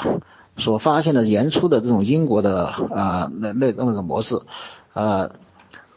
但是这不等于哈耶克的思想在中国就不能发生迁移啊，认为因为这个任何思想如果它具有普遍性，如果它具有科学性啊，科所谓科学是没有国界的，是不是？所以它只要它能得到传播，只要它能得到呃欣赏啊，能够呃形成共识啊，它就是可以应用于中国这个社会。所以我认为，即便哈耶克的思想的自发性。啊，是呃，并不是呃非常充分的，但是呃，哈耶克所发现的这种秩序，这种法治呃秩序下的这种自由思想啊，他他如果一旦得到广泛的传播啊，它还是很有生命力的，也就是说，它还是可以达到扩展的效果的啊。我这样的分析，呃，不知道您是否赞同？嗯，哈耶克犯的错误就是说，他我认为啊。他把一个特例看成了一个普世的一个啊规律，嗯，认为啊这个普遍规则，这个是个误导。就是说，英国这个秩序的演化，它不具有，我认为不具有普适性，不具有代表性。哈耶克对自发秩序只是一般性的从啊啊从这个自发秩序到呃这个扩展秩序。他把它当成一种普遍的一种规律啊，一般性的进行了论证，但他没有对它进行这个啊实际的对对不同情况进行考考察。就是我那个文章也提到了，对一些已经被嗯破坏掉的秩序如何再恢复啊呃这个如有些秩序呃是不是所有秩序都能呃。发展成扩展秩序，没有进一步的论证，就是它它的论证不全面，有缺失。啊，比如美国，呃，这个国家它原先是英国的殖民地，啊，它是英国人的后裔在美洲大陆开拓的一一片这个呃处处理地，但是美国后来发展成超越呃英国，成为呃二十世纪到现在二十一世纪的这个。呃超级大国。啊，这个事实本身就已经证明了，呃，英国的这个秩序是可以扩展到啊外外外外面的，比如说美国就是一个呃就是一个榜样。啊，当然在这个扩展的过程中，它肯定也是有创造的。呃，这个例子似乎呃似乎可以反驳呃您刚才说的呃英国的这个特殊案例不能扩展啊不能自发扩展？您觉得呃我的这个反驳有效吗？两个概念就是哈耶克的思想再传播啊，你不能把一个英国的呃演化硬套到中国这样的体制上。这个最典型的例子就是秋风，就姚中秋。姚中秋他原来是研究哈耶克的，推荐了哈耶克的很多，翻译了哈耶克的书啊，有一段时间是专门研究哈耶克，发了很多啊微博时代吧，发了很多这个公众号的文章。还是还早，但是后来他因为迷恋哈耶克的自发秩序，他认为那是普世的规律啊，任何人都没有，任何地方都不会有特例，这也是哈耶克的一个本身他的结论，知道吧？所以我批判他是这个非常有害的，他没有进行全面的考察，他就把这个看成一个普遍的规则规律。中秋呢？呃，是因为迷恋这个自发秩序，所以呢，他就变成了一个儒家的推崇者，他就放弃了，呃，一些现代的现代一个，呃，自由民主的这个路径，回到儒家的传统中去寻找儒家的宪政元素，啊，那么这里有个矛盾，我在批判文章里也提到过，其实我说的就是秋风摇中秋，那你找到了又如何呢？按照哈耶克的理论，你要等待它自生自发的呀。对吧？可是两千年都没自生自发出来，你还要等多久？对吧？这本身就是个悖论。如果它有和没有都不好处理，没有你就是白费功夫，你找不到，对吧？如果它有，那给你的打击更大。为什么它不能自生自发出来？怎么才能让它自生自发出来？那就不是哈克的理论，哈克理论没解没解决这个问题，没解释这个问题啊。的理论是，反而是你不要人为去建构，不要去破坏它的自然演化进程啊！你不要人为的去干预它，你这样的话反而是破坏了它的啊扩展这个这这个这个这个路径或者说可能性。那姚中秋实际上最后就堕落到成为一个腐儒了嘛，对吧？所以这个这个例子是非常明显的，就是你教条的去。呃，把哈耶克的结论拿来用是非常有害的。但哈耶克，嗯嗯，他他做一个哲学家，他当然是有很重要的价启蒙价值的。我们在学习哈耶克学习的什么东西？学习他对市场的这种强调，学习的是他的啊这个对民主这个过度民主的警惕，学习的是他啊对对这个呃法律的。呃，这个法律的这种严格的界定，呃，我们不能把什么都当法律，就是下一个任何政令都当成法律，它不是法律，对，它不符合法律的那几个特征。我们是学习的哈耶克，他思想中有很多啊，这个闪光的地方，很多这，但绝对不是简单的拿他的结论来用哈。我们既然是要自生自发，我们就反对一切人为的变革，反对革命。啊，等等等等，这个就是，啊，适得其反，就是错误的理解了哈耶克的思想。哈耶克，哈耶克的思想是，呃，我的文章里提到了，哈耶克他不是，啊，告诉你如何走向自由民主、宪政、法治社会，他不是解决这个问题啊，他是指的一个一个已经是法治化的国家，怎么不让它堕落成一个，呃，过度民主，呃。无限民主的，呃，暴政不是他这个，呃，哈耶克的扩展社会和呃，这个原初秩序和扩展秩序这个概念，不是你讲的可以扩展，不是这个意思。他所谓的扩展秩序是相对原初秩序的，原初秩序是一个很小的一个很狭隘的一个社会，就是相当于一个部落啊，一个村庄啊，这种啊，它不是一个啊，它是非常。呃，这个个性化的社会就是非常，呃，它。不是一种陌生人的社会，它是熟人的社会。它很多东西不是靠交易完成的，而是靠这个呃部落的集体规则来完成的。啊，就是说它不是靠这个我们讲的内内部法律，而是靠，它是这个意思。呃，英国其实已经不需要扩展了，它已经走向所谓扩展社会。其实说的更通俗，就是资本主义制度、市场经济，就是以市场经济为基础的法治社会，就是这个意思。现代社会的意思，它不是可以继续扩扩张，不是这个意思。所以你对扩展社会的理解，不是哈耶克的原初意见。不是我哈耶克的原初的意思。他法律秩序这个书这么贵了，我前段时间买的时候还没有这么贵，我还买了两呃，买重了，买重的，但不是两套，好像有多了一本，他给我多寄了一本，因为他用的是三本，嗯，他他多寄了一本，嗯，那个时候他这都是盗版的，怎么那么贵呀？现在可能就不出版了呗，不再版了呗。扩扩展社会就是。啊，原初秩序和扩展秩序的意思，它不是继续扩展下去，而是说，啊，原初秩序是一个非市场的、非交换的、非法律的、没有普遍法律规则的、由人治的社会，由亲情、由熟人的社会，啊，那种原初的社会，哎，呃，而呃是那样一种秩序，而所有的扩展秩序是指的市场交换的。法制化的陌生人的这样一种社会秩序，它是这个意思，就是你不要理解成扩展秩序是一直扩展，所以你，呃，你自发秩序这个概念是指的从啊原初秩序到扩展秩序的一个演进方式是自生自发的，而不是人为人为这个操纵的，不是由人来啊人为的这个主导的，是这个意思。嗯，扩展秩序和原初秩序两种状态，呃，一个现代社会，一个原始社会、原初社会、传统社会是这个意思。嗯，传统社会它把它看成是一种原初秩序，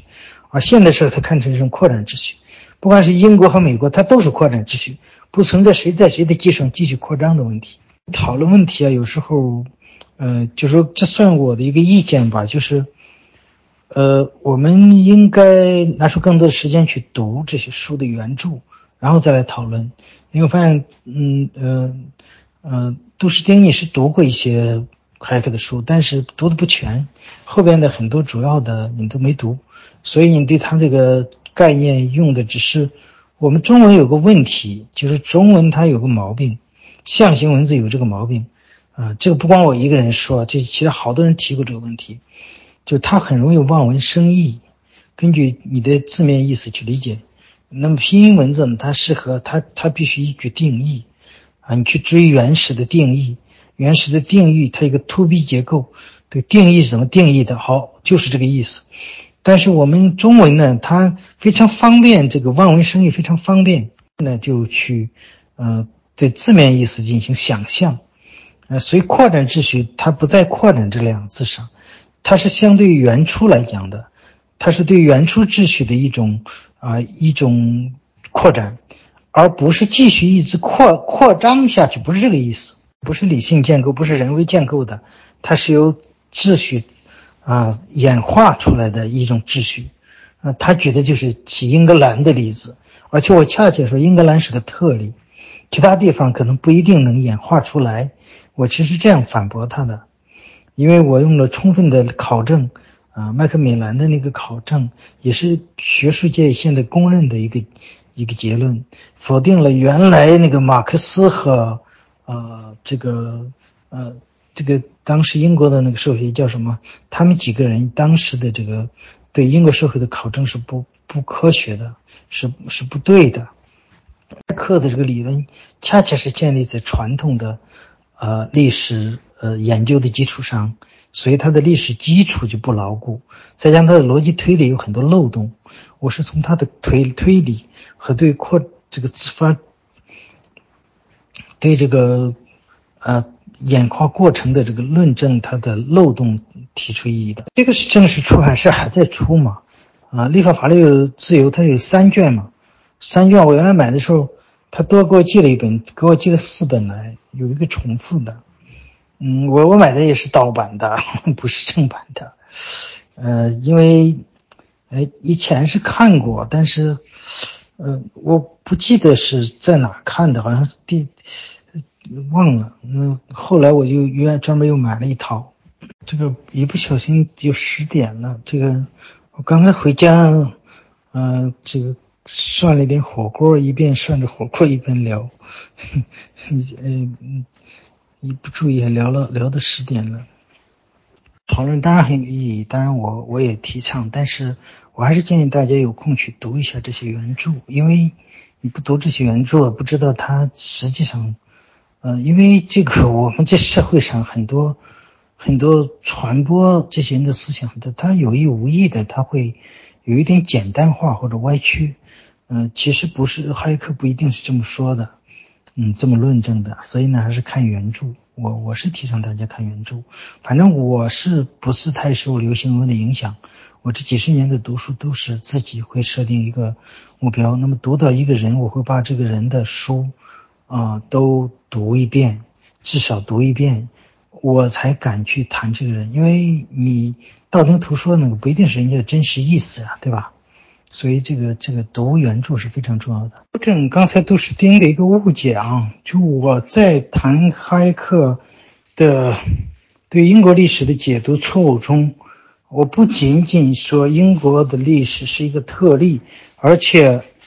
我在论证中谈到英国的历史并不符合哈耶克从原初秩序向扩展秩序自生自发的这样一个规律。因为英国本身它不存在哈耶克讲的那种原初秩序，也就是说，英国一开始我在，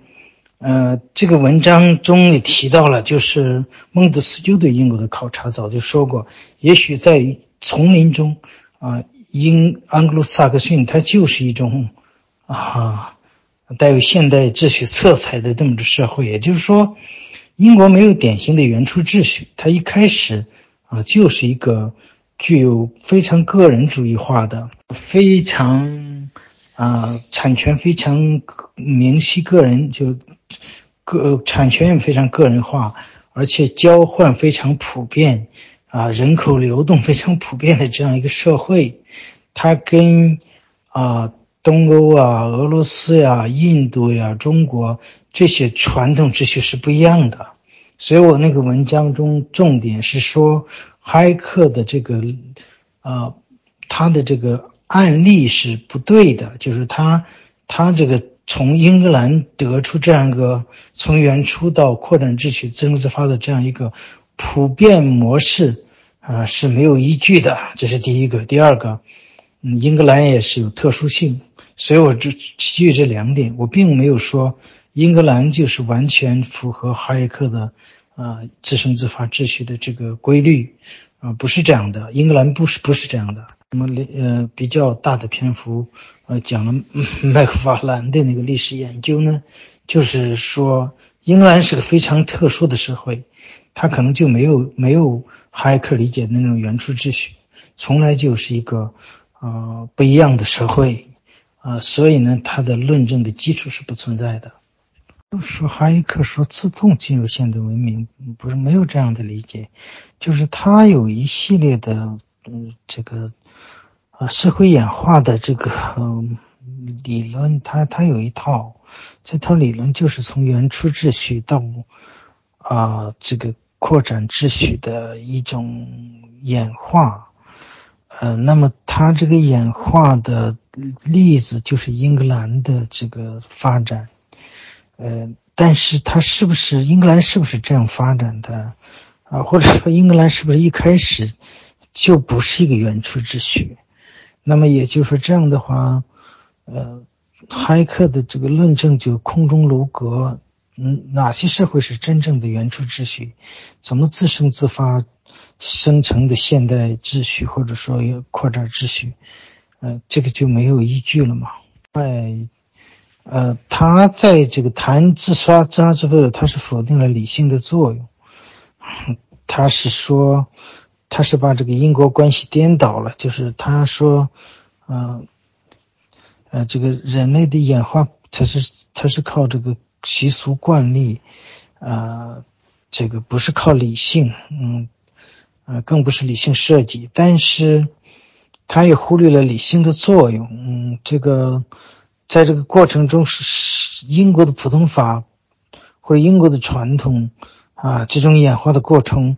啊，理性在里边起不起作用，或者起不起很重要的作用啊？其实我也有反驳，就是。嗯，他只看到了理性是秩序演化的结果，没有看到，呃，秩序演化过程中理性在不停的起作用，啊，它是有一个片面的东西。我并不是说很简单的就说，啊，海克认为应该是自动进入啊文明社会的，没有这个意思，因为我不可能用这种非学术的语言去去谈，就是。就是从哈耶克自己的论证中，他是有很多，呃，片面的东西，不能这样去说的。就是他忽略了在这个演化过程中理性的作用，他认为理性只是一个结果，而不是在演化过程中是不起作用的，这个是不对的。革命它也不是一个简单的演化，广东革命实际上，呃，它第一是清教革命，清教革命的一个一个嗯延续。嗯，它是其实要落实，就是国王背叛了，呃，在这个清教徒革命以后所赢回国王所达成的协议。嗯，那么它也不是，国王革命之所以是和平的，其实不是人，也不是说，呃，演化的结果，是当时力量的博弈对比导致了国王放弃了抵抗的这个结果。其实。嗯，当他们引入了荷兰的威廉过来以后，是带着军队过来的嘛？本来是要打一仗的。本来，呃，路路易十十四当时，呃，是是是这个可以干涉的，采取了放任的这种方。呃，骇客是忽视了理性的作用，在这个演化的过程，刻意强调了啊，这个这个非理性，或者说。呃，这个这个自然演化就是惯例啊、习俗呀，啊这些的强调了这些东西。呃，我觉着谭博士在讲这个事情的时候，还是我觉得还是没有对哈耶克读的不细，没有或者说，呃，我的文章中对哈耶克的批判是针对哈耶克的论述本身的。如果你对哈耶克的论述不熟的话，你去猜测哈耶克是什么怎么想的，或者他的结论，呃，其实是没有意义的。因为哈耶克在他的结论跟他的论证过程，他是有裂缝的。那恰恰是这个裂缝是我攻击的一个呃着眼点。荷兰的历史也不支持这种所谓啊英格兰史，呃，就是靠这种演化，其实不是的。呃，这个过程中有很多。激烈的博弈，激烈的变革，呃，所以这个，呃，就是你不能只谈光荣革命，不谈清教徒的革命，对吧？呃，所以这些这些对历史的很多解读都是片面的。你这段话谈不是绝对不是哈耶克的意思，哈耶克。恰恰是讲这种法治秩序是怎么来的，对吧？不，不是先有了法治秩序，怎么还需要演化吗？不需要了，对吧？恰恰他是说法治这个秩序是怎么来的，法治市场啊本身就构成了现代秩序的两个最重要的特征。那么这个东西怎么来的？是靠演化来的，是从原初秩序演化。原初秩序什么？是不是法治的？是人治的。原初秩序是。不是市场交换的，呃，是这个这个呃，这实际上是实实际上是个呃传统社会，它是很少交换的，是自给自足的家庭经济，是这样一种这个经济方式，所以它不存在你说的法治下才能演化，嗯，不是这个意思，它实际上是。是指的这种法治和这种市场是这种秩序是怎么来的？是怎么从原初秩序，也就是说，从传统社会非法治的、非市场的、非个人化的这样一个社会，怎么演化到现在的这种市场化、法治化和呃这个私人交易的这样陌生人交易的这样一种秩序，怎么怎么过来的？哈耶克是在论证这个东西，所以自生自发是指的这两者之间的一个过渡。所以，呃，我我只能说你们没有太读懂哈耶克，只能这么说。发秩序这个这个是很模糊的一个东西。什么叫自发呀？人的这个人的主主观能动性，人的这种呃，或者英雄人物的主导，或者说一些政治力量的啊反抗的博弈，嗯，包括大宪章是怎么形成的？这不这不不是简单的只靠演化，啊，这是对历史的简单化，那不可能是这样的。哈耶克最大的一个反例就是美国的建国，它是自发秩序吗？显然不是呀。美利坚共和、美利坚合众国是人为人为建立的嘛，对吧？它是一个设计的结果，它它是一个宪宪法秩序是纯粹是设计出来的，对吧？这是一个典型的反例。那不流血是一种偶然的或者说妥协的结果，是是这个当时的。呃，国王是有军队的，他有，嗯，应该是四万四万人吧，还是三万，我忘了。呃，但是，呃，因为他的元帅其实就是丘吉尔，啊，这是丘吉尔的祖先，就是后来的丘吉尔的祖先。丘吉尔已经跟威廉王子暗通款曲，其实他倾向于议会，已经跟议会勾结了。所以国王一看根本没法打，你知道，本来是调这个四万人去进伦进伦敦准备准备干的，一看这样不行，他就及早放弃了，就跑了。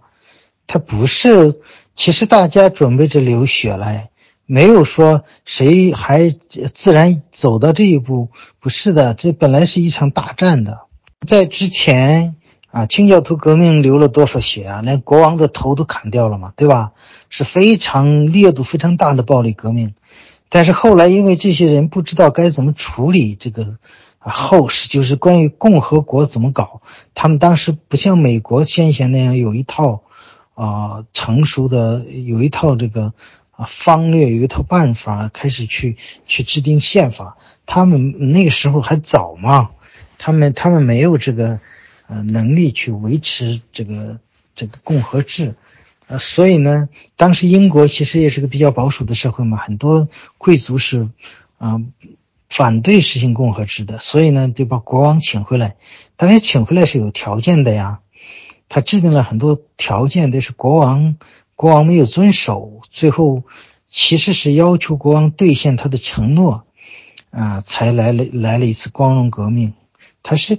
清教徒革命，它是一种延续啊，一种清教徒革命的延续啊。哈耶克的解释跟我的解释没有出路，没有区别啊。我没有没有说他不不是这这么这么这么解释的呀。但是英国是这样是这样发展过来的吗？不一定啊，对吧？摘他的几句话，你要把他的整个著作通篇读了以后，要理解他的核心思想是什么。啊，他在这里边有没有对整个演化过程中对理性的忽视？嗯，有没有这个问题？